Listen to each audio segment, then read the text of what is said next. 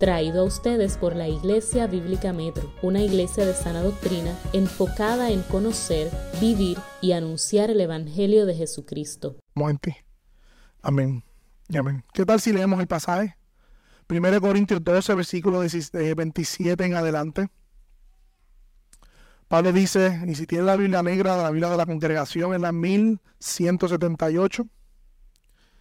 La versión que vamos a estar leyendo es la nueva versión Biblia de las Américas. Perdóname, nueva Biblia de las Américas. Versículo 27 dice, ahora bien, ustedes son el cuerpo de Cristo. Y a cada uno individualmente un miembro de él. Y en la iglesia Dios ha designado primeramente a los apóstoles, en segundo lugar a los profetas, en tercer lugar a los maestros, en nueve los milagros, después dones de sanidad, ayuda, administraciones y diversas clases de lengua. ¿Acaso son todos apóstoles? ¿Acaso son todos profetas? ¿Acaso son todos maestros? ¿Acaso son todos obradores de milagros? ¿Acaso tienen todos dones de sanidad? ¿Acaso hablan todas lenguas? ¿Acaso interpretan todos?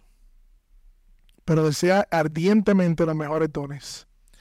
Y aún yo les muestro un camino más excelente. Si yo hablara lenguas humanas y angélicas, pero no tengo amor, he llegado a ser como metal que resuena o címbalo que retiñe. Y si tuviera el don de la profecía y entendiera todos los misterios y todo el conocimiento, y si tuviera toda la fe como para trasladar las montañas, pero no tengo amor, nada soy. Y si diera todos mis bienes para dar a comer a los pobres, y si entregara mi cuerpo para ser quemado, pero no tengo amor, de nada me aprovecho. El amor es paciente, es bondadoso. El amor no tiene envidia. El amor no es jactancioso. No es arrogante. No se porta indecorosamente. No busca lo suyo no se irrita, no toma en cuenta el mal recibido. El amor no se regocija de la injusticia, sino que se alegra con la verdad. Todo lo sufre, todo lo cree, todo lo espera y todo lo soporta. Uno de los pasajes más fascinantes que eran para mí era la primera de Corintios 12 y muchos de ustedes quizás también por el background, como decimos, que venimos. En la iglesia carismática y estos movimientos. El primero de Corintios 12 es un, es, un, es un pasaje fascinante porque habla de los dones espirituales. Y siempre había un fuerte énfasis en que debíamos buscar los dones y la manifestación de los mismos en especial el don de lengua, ya que si el don de lengua se asociaba o se asocia hoy día con la, teología pentecostal, con el bautismo del Espíritu. Independientemente de esa doctrina o postura que tengamos o no, no, mi punto es ese. Mi punto es que como joven yo me, me atraía mucho ese pasaje. Primera de Corintios 12. Pero el último verso de ese pasaje Llegó un momento dado que leyendo dije, wow, Pablo está hablando de los dones, pero luego dice, yo les voy a mostrar un camino más excelente. Y ese énfasis, por alguna razón, no lo veía en mi contexto. Y hoy vamos a hablar de un camino más excelente. Mi estructura es sencilla. Simplemente vamos a hablar del contexto del camino más excelente. Vamos a hablar la necesidad de ese camino más excelente. Vamos a caminar yendo paso por paso por ese camino más excelente. Y al final vamos a tener un ánimo para permanecer en ese camino más excelente. Y, la, y, la, y el contexto de Corintio no es un contexto desconocido. Ustedes saben que la iglesia de Corinto es una iglesia problemática. Se formó de manera hermosa en Hechos 18. Cuando Pablo se va de Atenas por la idolatría, llega a Acaya, que es una provincia de Corinto. Comienza, se encuentra con Priscila de Aquila en Hechos 18 comienzan a trabajar juntos vendiendo carpas, cuando llega Timoteo, le da una ofrenda, Pablo se dedica a la predicación, y pasó algo que se convirtió Crispo, que era un líder de la sinagoga allí. Y eso causó muchos problemas para Pablo. Y Dios se le aparece en visión y le dice, Pablo, no temas, sigue hablando porque yo tengo mucho pueblo en este lugar. Qué hermoso. La iglesia de Corintio comenzó con la lección de Dios. Dios eligió gente de Acaya y mandó a Pablo para allá. Y le dije, no tema, sigue hablando. Pero pasan los años, se forma esta iglesia, Pablo sabe, se entera de algunas cosas y parece que le lleva un informe a Pablo y le dicen, Pablo, hay unos problemas en Corinto. De hecho, esta es la carta B, le dicen, porque hay una primera carta que no tenemos. Pero en esta carta, una familia que le avisa a Pablo de las divisiones dentro de la iglesia. Unos decían ser de Pablo, otros de Apolo, otros de Cefa, otros que eran más espirituales, yo soy de Cristo. Se asociaban con ciertos maestros, había división, había falta de disciplina eclesiástica. Capítulo 5, había uno que estaba teniendo la mujer de su padre y ellos lo habían permitido, lo habían ejercido la disciplina eclesiástica. Había muchas opiniones pluralizadas, ¿sabes? como cada cual estaba en su bando acerca del matrimonio, acerca de la libertad cristiana, la comida, qué comemos, qué no podemos comer, si lo hacemos delante de quién. Y Pablo tiene que trabajar todos estos problemas. Habían muchas opiniones teológicas y cada cual estaba en su postura. Había problemas en el culto público. Y lo vemos desde Corintios 11, 1 Corintios 11. En la cena se apresuraban a comer para sí. Corintios 14, cuando, se reunían, cada cual tenía un salmo, algo que decir, un montón de profetas hablando, y Pablo dice, son un uno que te tienen allí. Habían problemas en el culto público. Habría inmadurez, orgullo y egoísmo en la iglesia de Corinto. Pero yo quiero que usted ponga su manita ahí, pero acompáñame a 1 Corintios 1, 2. Porque Pablo sabiendo todos estos problemas, y debemos comenzar con esto, acerca de la iglesia de Corintios, que by the way no se menciona ningún anciano en toda la carta, ni estructura de liderazgo. En toda la carta, eso nos dice algo también. Miremos cómo Pablo le llama en 1 Corintios 1, 2 a la iglesia de Dios que está en Corinto, a los que han sido ¿qué? Santificados en Cristo Jesús. Llamados a ser santos. Y hermano, esto tiene una implicación teológica muy importante. El hecho de que la iglesia de Corinto experimentaba problemas reales que necesitaban ser corregidos no quitaba el hecho de que la iglesia de Corintio era una iglesia santificada, separada por Dios, comprada por la sangre de su Hijo. Y Pablo le escribe esta carta a esta iglesia y le escribe a los santificados en Cristo Jesús que está en Corinto. Eran santos porque Dios los había santificado. Esa era la realidad espiritual de la iglesia en Corinto. Era una iglesia santificada, llamada a ser santa. Y esto es importante, hermano, cuando le hablamos a la iglesia de Dios. Y hay algunas aplicaciones que antes de entrar en el pasaje podemos hacer de este detalle. Y es que la realidad es que hay una tensión, como me gusta decir a mí, una verdad paralela que se expresa en ese mismo pasaje. Dios ha santificado esa iglesia, pero ha llamado a esa iglesia a ser santa. Las dos son verdad. Las dos son verdad.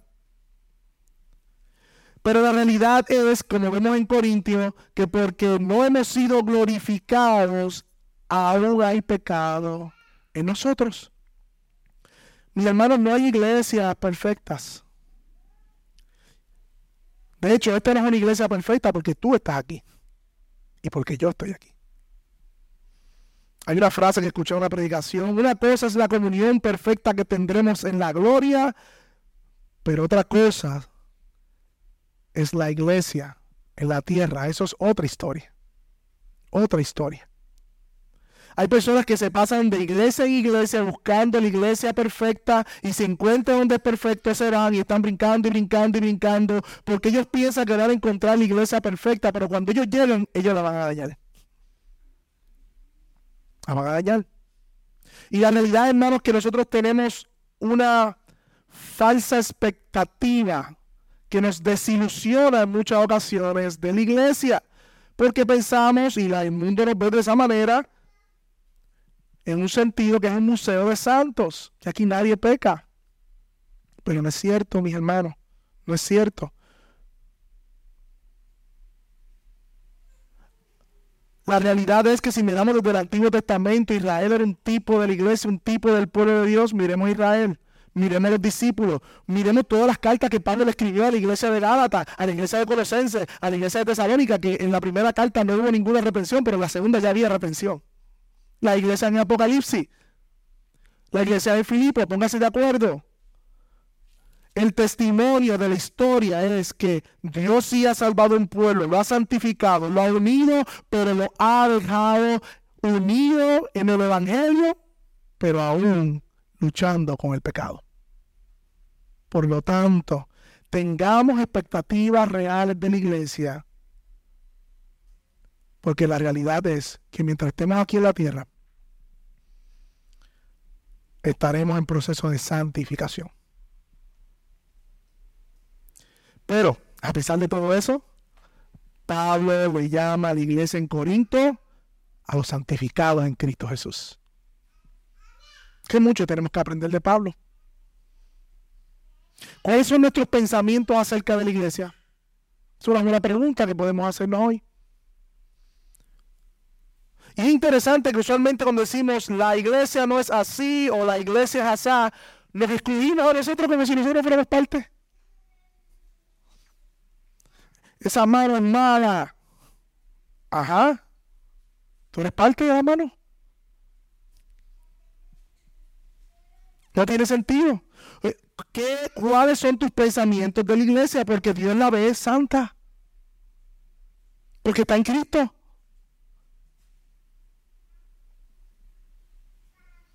¿Te incluyes cuando enjuicias a la iglesia en los juicios? Siempre le decía cuando chiquito, cuando tú señalas para acá, hay tres para acá. No sé si le dijeron eso ustedes en la escuela. Cuando hacemos así, hay tres que apuntan hacia acá. Somos parte del cuerpo de la iglesia de Cristo. Ahora, ¿qué usó Pablo para tratar los problemas de la iglesia? ¿Alguna nueva enseñanza? ¿Su piedad o su testimonio? La ley del Antiguo Testamento sola. No, mis hermanos. Primera de Corintios 1.22 dice que unos piden señales, otros quieren sabiduría, pero nosotros predicamos a Cristo crucificado. El Evangelio, mis hermanos, el mensaje y las implicaciones del Evangelio es la respuesta para el que está perdido sin Cristo y para el que está en Cristo también. No nos graduamos del Evangelio. La iglesia no se gradúa del Evangelio. Sí, el Evangelio. El Evangelio era para la iglesia que estaba firme en Tesalónica y para la iglesia que estaba tambaleando en Corinto. Es el mismo mensaje que Dios usa para producir santidad en la vida de las personas y de su iglesia. Ahora bien, no, tengo todo el tiempo para hablar de toda la carta de Corinto, así que vamos al pasaje de hoy, segunda de Corintios, eh, primera de Corintios, capítulo 12, versículo 27, y comencé desde ahí para darle un contexto al camino más excelente. Y mira cómo comienza diciendo ese pasaje, ustedes son, vosotros sois, bueno, yo puse otra versión aquí, déjame leerle la versión que ustedes tienen exactamente. Ahora bien, ustedes son el cuerpo de Cristo y cada uno individualmente miembro de Él. O sea, Pablo le está diciendo, en medio de la discusión de los dones, que parecía que estaban fascinados ellos con los dones espectaculares, querían eh, lucirse, mostrar esos dones, y todos a la vez hablar en lengua, y todos a la vez profetizar, y todos a la vez como buscar su, su, su protagonismo. Pablo les dice, hey, ustedes son un cuerpo y miembros de Cristo cada uno en particular.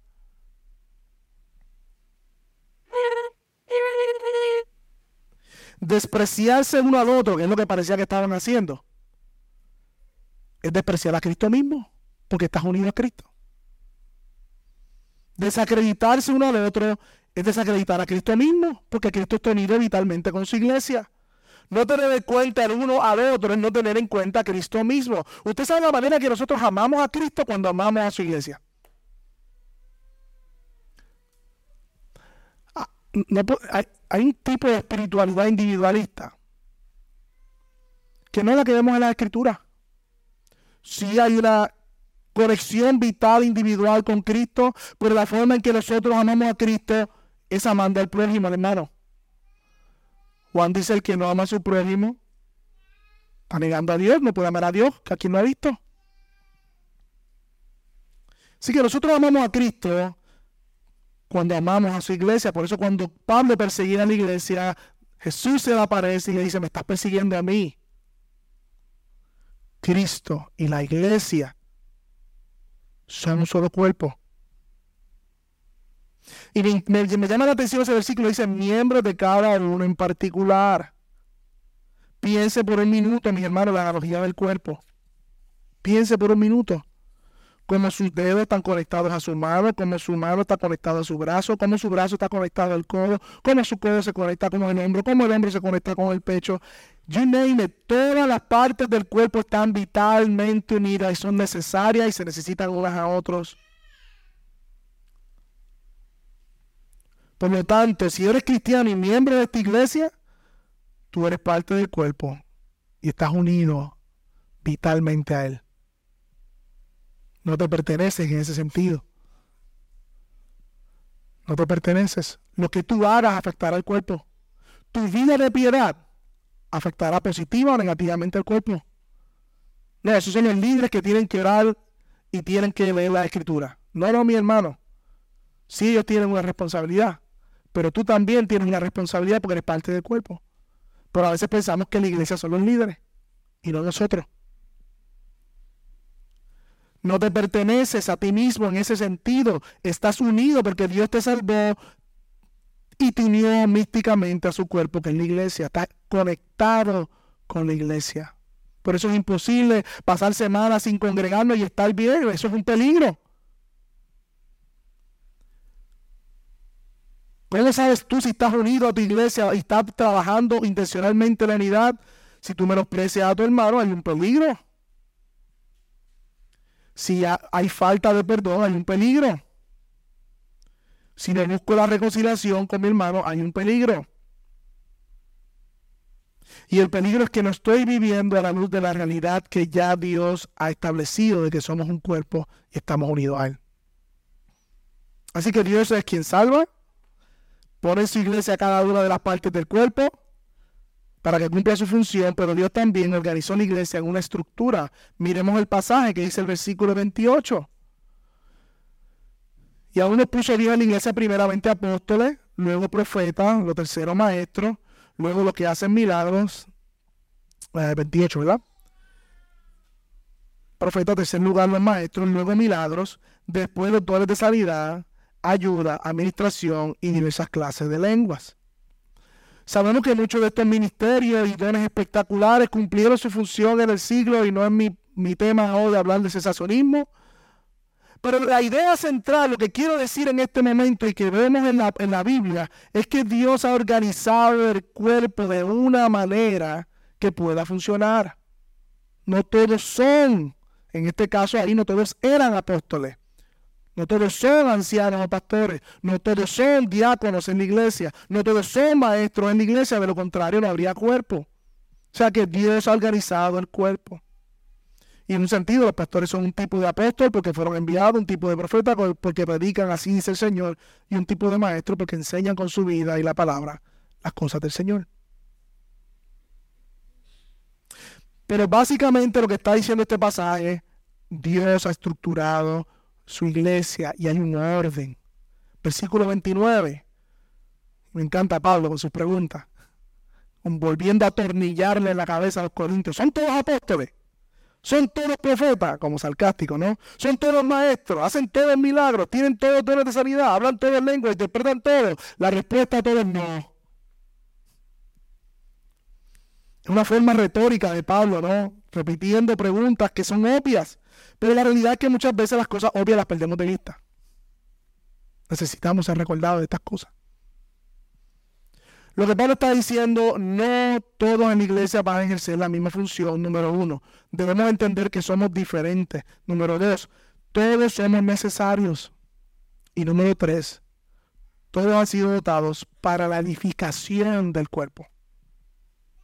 Y en ese contexto, ya tenemos el contexto, entramos al versículo de hoy, es que entonces Pablo le dice, haré de como iglesia, no como individuo, como iglesia pero yo les muestro un camino más excelente. O sea, Pablo le dice a la iglesia de Corinto, a la comunidad de fe, que como iglesia deben pedir a Dios los dones de su espíritu para la edificación del cuerpo, pero les iba a mostrar un camino más excelente. Y la palabra excelente aquí es superior, que produce mejores frutos. Esta palabra es sobremaneramente grande o mejor. Muchos comentaristas dicen que ese verso no va ahí, ese verso va parte del 13, pero ustedes saben que la división de la Biblia no es inspirada. Y ahora yo les muestro un camino más excelente. Hay una forma, mis hermanos, más elevada a la cual tú y yo debemos aspirar como, como cristianos.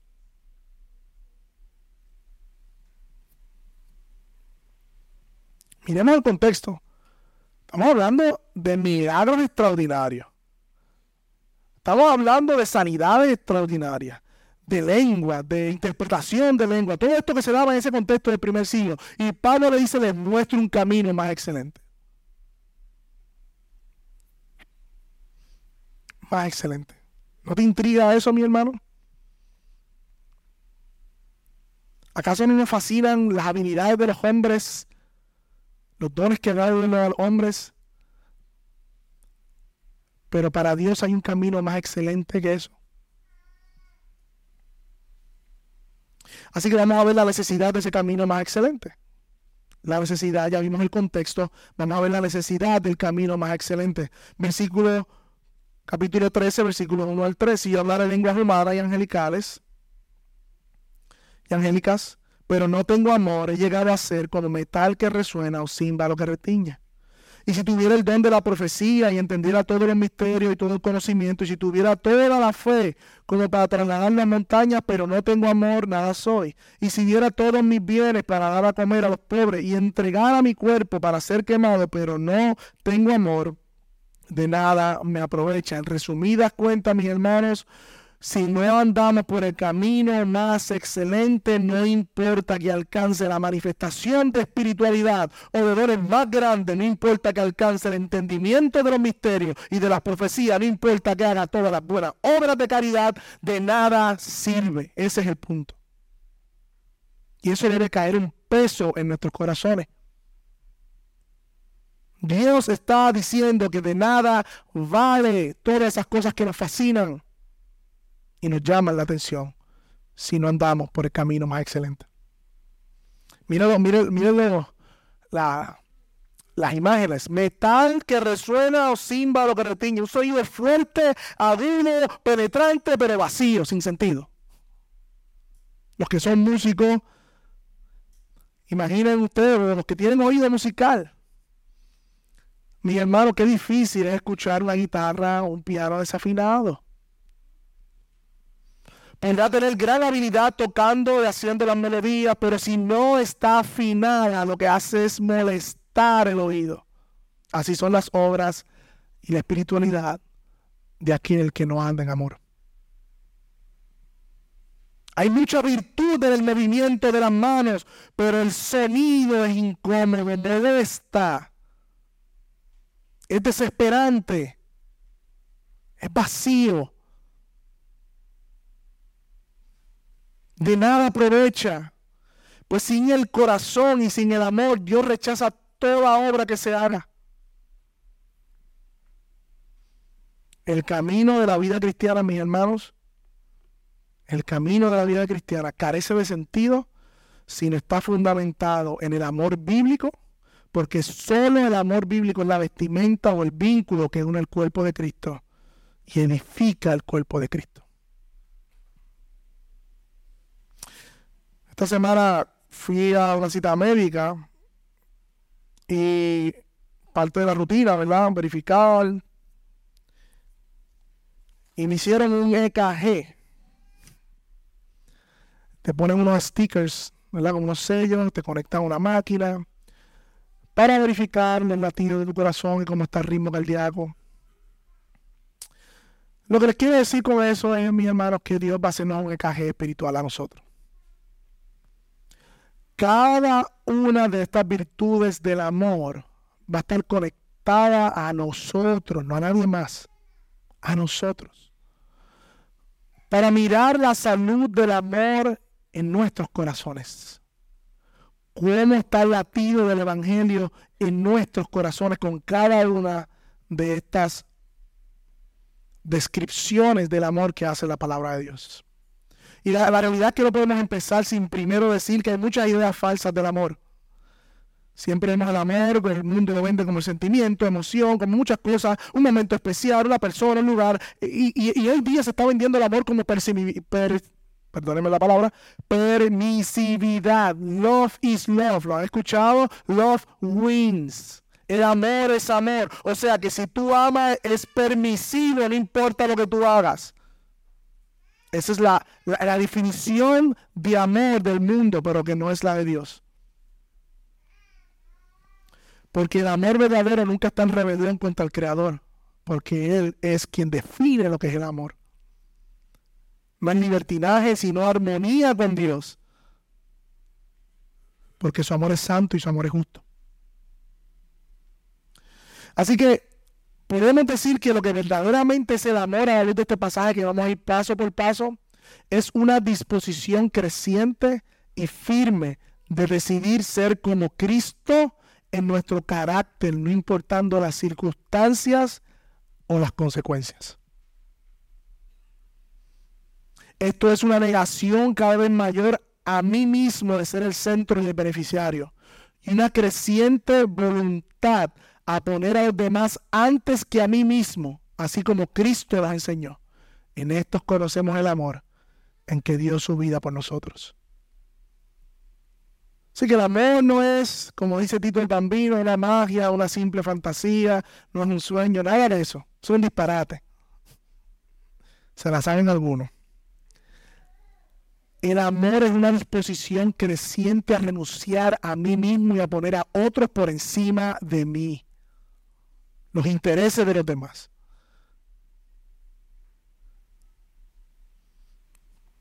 Ese es el camino más excelente. Y cada vez que yo diga, o el texto diga, el amor es, deberíamos cambiar la palabra amor, el cristiano es. Porque la palabra de Dios dice que Dios ha derramado su amor por medio de su Espíritu abundantemente en nosotros. Por, por, lo tanto, nosotros estamos ya capacitados por medio del Espíritu para andar en cada una de estas calificaciones o descripciones de lo que es el amor. Sigue empezando con la primera, versículo 4. El amor es paciente. Y me gusta más la versión en inglés. Pero perdonen mi pronunciación. Long suffering. Hay otra versión que dice el amor es sufrido, pero en inglés me gusta más. Long suffering. ¿Qué significa esto, mis hermanos? El cristiano es sufrido, o sea, que es clemente ante las injurias o pecados que las personas cometen contra Él. significa que el cristiano es lento para vengarse y lento para enojarse de lo que otros le han hecho. El amor retrata la capacidad de sobrellevar algo muy duro y pesado por largo tiempo. Por eso se llama suffering.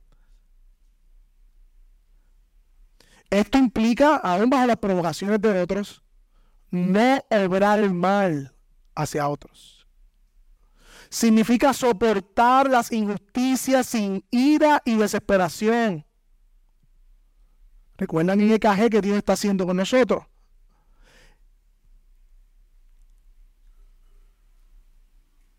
Esta paciencia que dice aquí tiene que ver más con personas que con circunstancias. Te pregunto, tú le has pedido recientemente a Dios, Dios, dame paciencia. Otras veces dicen, cuando pasa algo, una fila de Dios mío, dame paciencia. No, no es la circunstancia. precisamente lo que nos da paciencia, aunque sí, hay una paciencia por las pruebas, pero en este caso es más con las personas. Y cuando tú le pides paciencia a Dios, le estás diciendo, dame la capacidad de sufrir más. No sé si quieras cambiar tu oración. Pero si le pides paciencia a Dios, nos dará pruebas para que nos dé la capacidad de sufrir más. El amor es paciente. Sufre el agravio. Como dice Pablo, ¿por qué no soportan el agravio y tienen que responder y, llevar a juicio? No, soporten el agravio. ¿Tú soportas el agravio? ¿El mal que te hacen? Eres paciente con otros. Y, recuerden que Pablo está hablando a la iglesia. Yo sé que este texto lo ponemos para hablar en los matrimonios y en, la, y en las bodas. Yo he muchas bodas que lo leen, no hay problema. Podemos aplicar muchos principios allí en la relación matrimonial. Pero primariamente en la iglesia. ¿Soportas por mucho tiempo el mal recibido sin airarte? ¿Cuántos quieren ser como Cristo? Levante su mano. no, usted no. No lo hagan aquí. Pero todos los cristianos queremos ser como Cristo. Bueno, ese es un deseo que el Espíritu pone en nosotros. Cristo sufrió el agravio pacientemente. Dios, desde que hombre se reveló en el jardín de Edén, ha sufrido el agravio de sus criaturas rebeldes que le detestan y le odian. Y aún así, en tu mundo que le odia, saca el sol para justo e injusto le dan de comer a los que los odian. No, hace, no, no, se ha vengado, aunque un día vendrá el juicio final que se vengará de todos sus enemigos, pero todavía Dios sigue sufriendo el agravio de los pecadores. Dios es paciente, mi hermano. Pero Dios nos ha dado su espíritu y nos ha comunicado esta virtud del amor. La pregunta es si nosotros como cristianos somos long suffering, somos sufridos. Ahora, mientras la paciencia habla de resguardar y no responder y de sufrir y de mantenerse, lo que sigue diciendo es, el amor es bondadoso. ¿Qué es la parte activa? O sea, la paciencia describe la, virtud de soportar, pero la benignidad o la bondad describe la bondad activa a través de otro, incluyendo hacia aquellos que nos han hecho el agravio. Recuerde que usted tiene que estar ahí. Yo soy bondadoso en este sentido. El amor extiende bien a otros. Y, leyendo un libro sobre, sobre, sobre esto, ¿ustedes se acuerdan cuando Dios se reveló a Moisés en la peña? Que Moisés le dice, no me veo si no me muestras tu gloria, muéstrame tu gloria. Y él le dice, no hay quien me vea y quede vivo. ¿Ok? Dios esconde a Moisés en una peña y le dice, te voy a esconder y voy a pasar delante de ti toda mi bondad. Dice el texto. El texto asocia la gloria de Dios con la bondad de Dios. La disposición de Dios a hacer bien a pesar de que las criaturas le han hecho mal.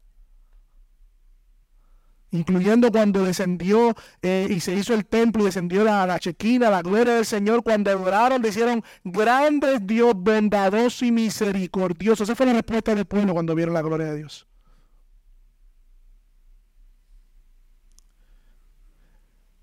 El amor es bondadoso, es una cortesía y amabilidad que brota del corazón hacia otros,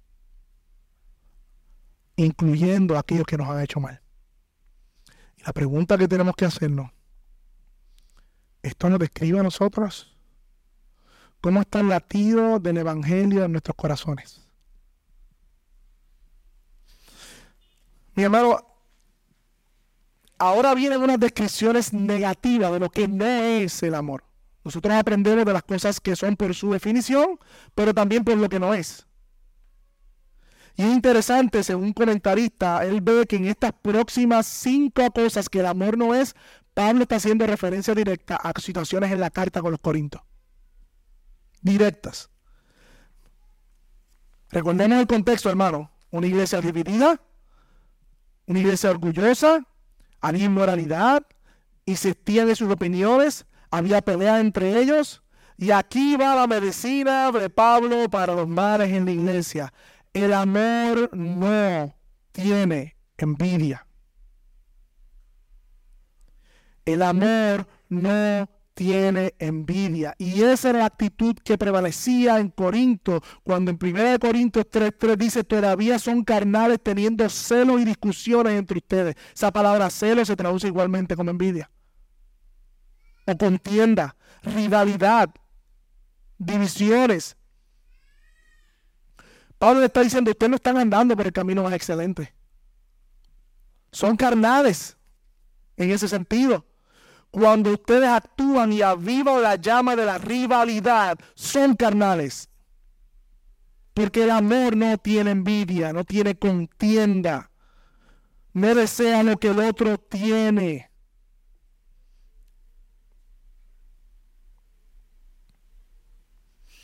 Y es fácil decir, no, yo no tengo envidia. A menos que aparezca una persona que haga lo mismo que tú hagas, pero mejor. Ahí empieza la cosquillita en el corazón. Cuidado, mis hermanos, con la envidia. Cuidado con desear lo que otro tiene. En el catecismo hablamos de eso. Y la iglesia de Corinto estaba llena de envidia que los llevaba a celos y a provocaciones y a discusiones. ¿Dónde estás tú? ¿Dónde estoy yo? ¿Qué estoy provocando con mis palabras a otros? Sigue diciendo, el amor no es jactancioso. Estamos en el versículo 4 todavía, no hemos salido del 4. El amor no es jactancioso y la jactancia habla de una acción cometida. Significa portarse como un fanfarrón. Sugiere acciones egocéntricas en las cuales opera un deseo desordenado por hacer que la atención de los demás esté sobre mí. Primera de Corintios 4, 6 al 7, Pablo se lo dice que nadie piense más de lo que debe pensar, que no se embarezcan, porque ¿qué te distingue? ¿O qué tienes que no hayas recibido? ¿Por qué te jacas como si no lo hubieras recibido? Pablo está haciendo referencia a lo que ha hablado en la carta. Hermano, la jactancia es esta necesidad que tenemos de hablar de nosotros mismos más de cualquier otra cosa. Tenemos una conversación con alguien, alguien nos dice algo brutal en un grupo y nosotros tenemos algo mejor que decir para llamar la atención. Esas conversaciones de mi primo, yo tengo un primo. Quizás usted no fue a la China, pero tiene un primo que fue a la China. Y la historia de usted es mejor que la de él porque tuvo un primo que fue a la China.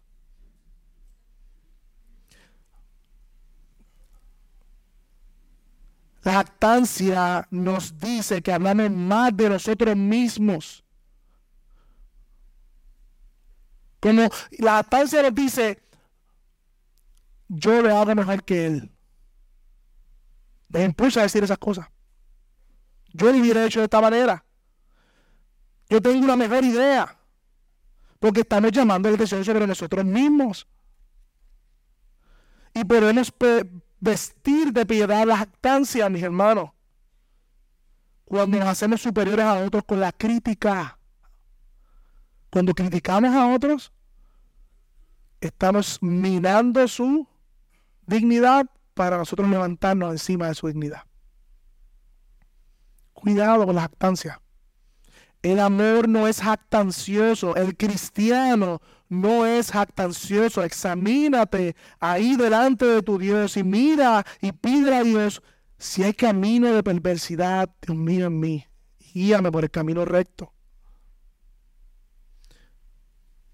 Es lo contrario de la envidia, porque el jactancioso quiere que él desee lo que él tiene.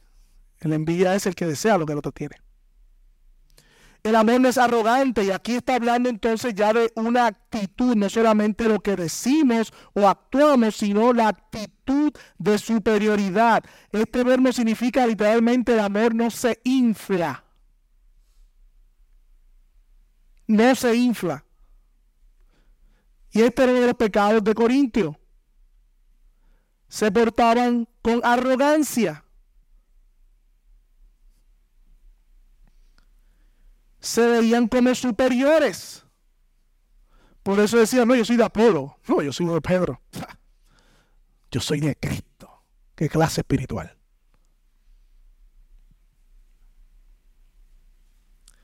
Había el espíritu de arrogancia. Pensaban que cada uno era mayor que el otro. Contrario a que la Biblia dice, cada cual considera al hermano mayor que usted.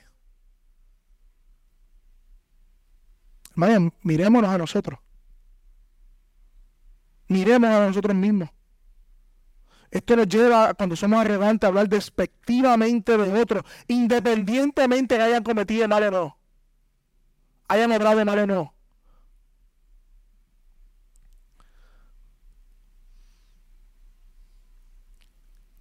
El otro cable de BKG espiritual es que el amor no se perta indecorosa mente o dice no actúa indebidamente. Indebidamente. O sea, no se comporta de modo indecoroso o de manera vergonzosa. Y recordemos nuevamente que en la carta hubo problemas en el culto público. Primera de Corintios 11, la mujer estaba avergonzando su cabeza al vestirse de modo tal que dejaba hablar de las distinciones entre los sexos. Y, las acciones en la cena del Señor, cuando se adelantaban a comer, también era de manera indecorosa. El punto es, mi hermano, que el amor cristiano se interesa demasiado por el resto de la comunidad como para cometer acciones indebidas.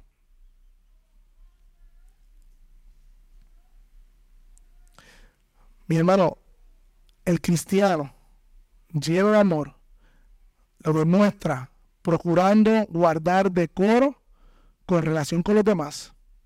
Esto incluye los gestos que hacemos y aún la vestimenta a vestimenta. Pablo le sigue diciendo a los corintios, en el versículo 5, que el amor, el cristiano, no busca lo suyo. Los traductores no se ponen de acuerdo con esta frase, pero hay varias formas de definirla. Unos dicen que el amor no insiste en su punto de vista. Otros dicen que el amor no busca su propio interés. Y otros lo interpretan con que el amor no reclama derechos. El punto es que el amor, el que actúa en amor, no está enamorado de sí mismo como la última Coca-Cola del desierto. Ni busca el provecho propio ni la autojustificación, sino que procura el bien del prójimo. Mis hermanos y matrimonios que están aquí, ¿esto define también tu matrimonio? Tu relación con tu esposa y tu esposa se define por esta característica de no buscar tu propio bien, comodidad. O sea, el amor está dispuesto a poner a un lado aún lo que es lícito por el bien del Evangelio. Recuerda la, discusión en Corintios de las carnes y todo lo demás. Para dice, yo no quiero ser ni tropiezo a la iglesia, no quiero ser tropiezo ni a nada. Por ende, aunque yo soy libre de comer lo que sea, yo no voy a hacer nada que sea un obstáculo para los demás. Aún lo lícito.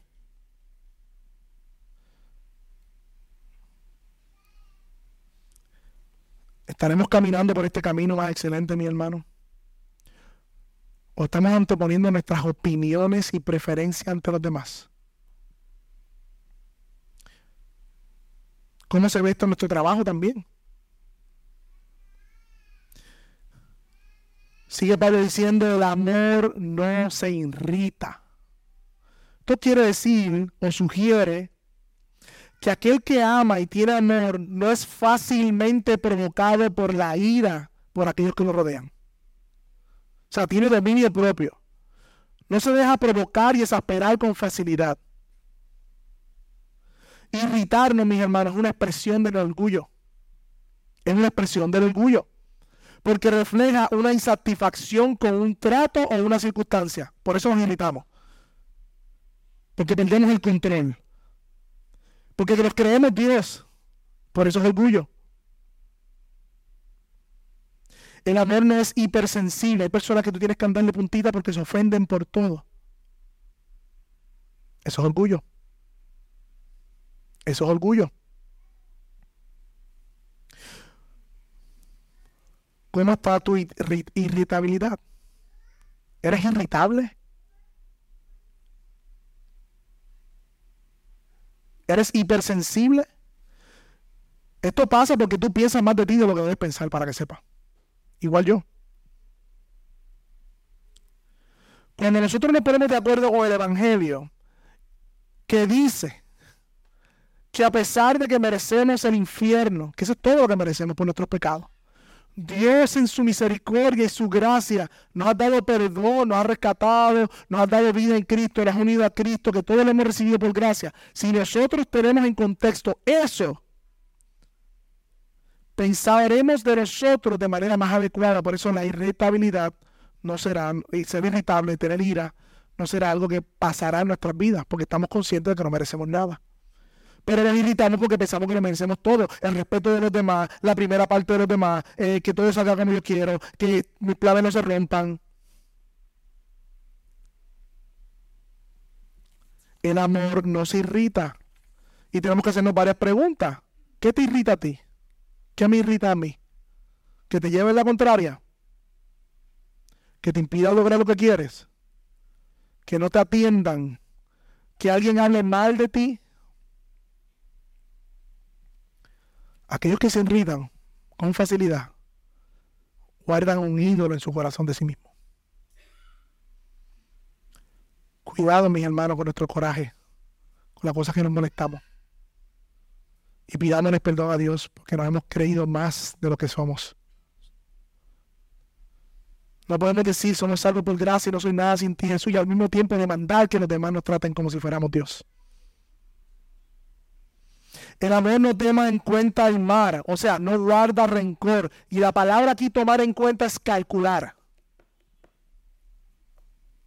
Hay personas que son muy buenas con los cálculos, con las matemáticas, especialmente cuando alguien se equivoca contra ellos. Y tienen una lista de todas las equivocaciones. Cuidado, esposas, aquí, que ustedes tienen una memoria para sacar del archivo cosas que nosotros, ¿qué? ¿Cuándo fue eso? El día tal, frente a tal persona, en el lugar tal, cuando se supone que tú eh, sabes todos los detalles.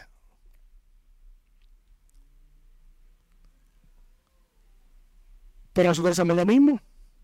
Quizás no tenemos todos los detalles porque somos más olvidadizos, pero las tratamos con aspereza porque estamos guardando en nuestro corazón rencor contra ella. Y dice que el amor no toma en cuenta el mal recibido, no, toma, no calcula, no suma, no resta, es que tú el día tal hiciste. No, no, no, no. Imagínate si Dios hiciera eso con nosotros.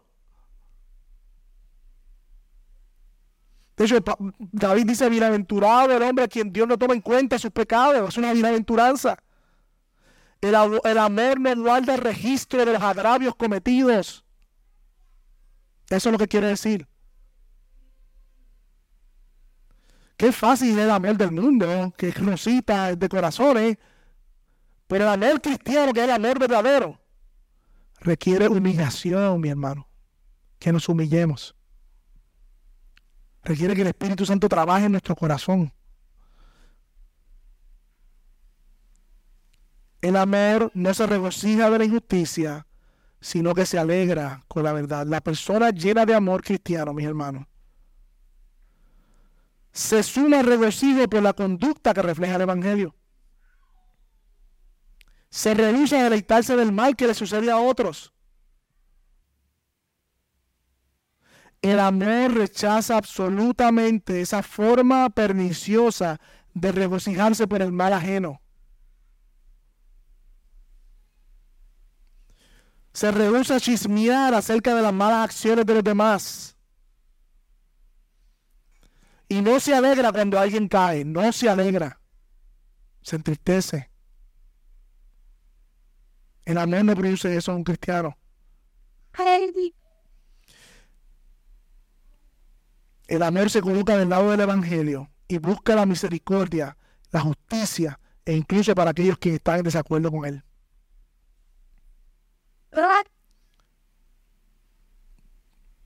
El amor falso compromete la verdad, pero el amor verdadero descubre la verdad. Versículo, terminando ya, versículo 7. Todo lo sufre, todo lo cree, todo lo espera, todo lo soporta. Mi hermano, cuando yo veo un todo y un nada en la Biblia, a mí me asustan.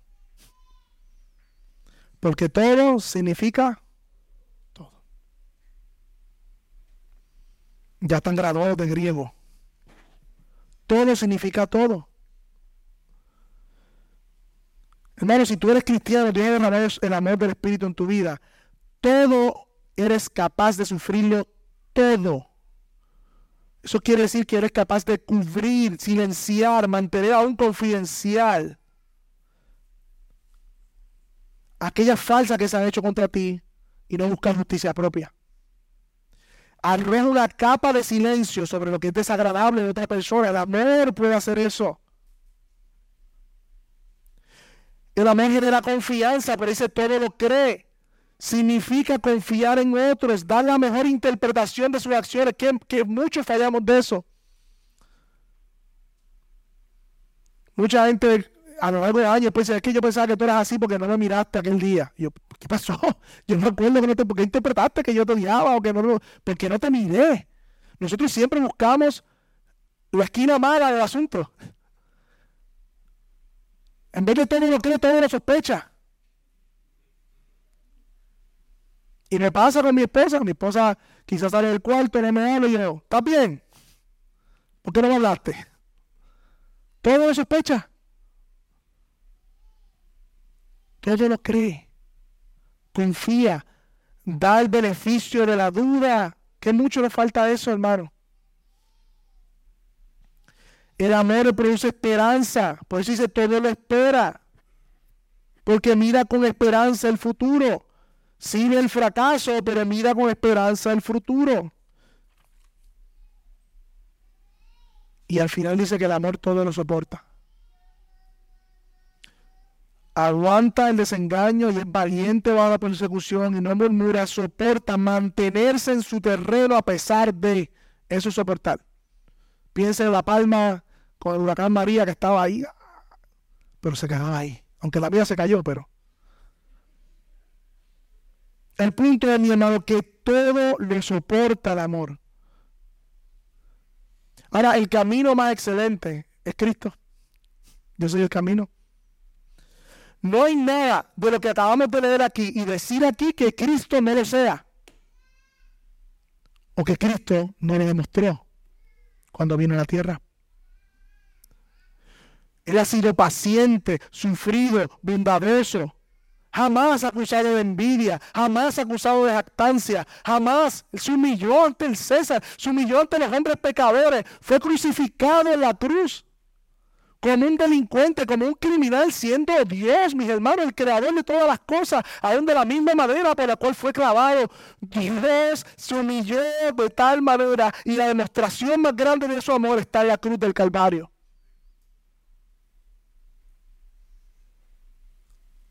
No solo eso, sino que Dios ha dado todo por aquel que no le ha dado nada. Dice que entregó a su Hijo amado como ofrenda por el pecado. Ni una sombra de egoísmo en Dios. Ni una. Se dio a sí mismo por nosotros como cantamos.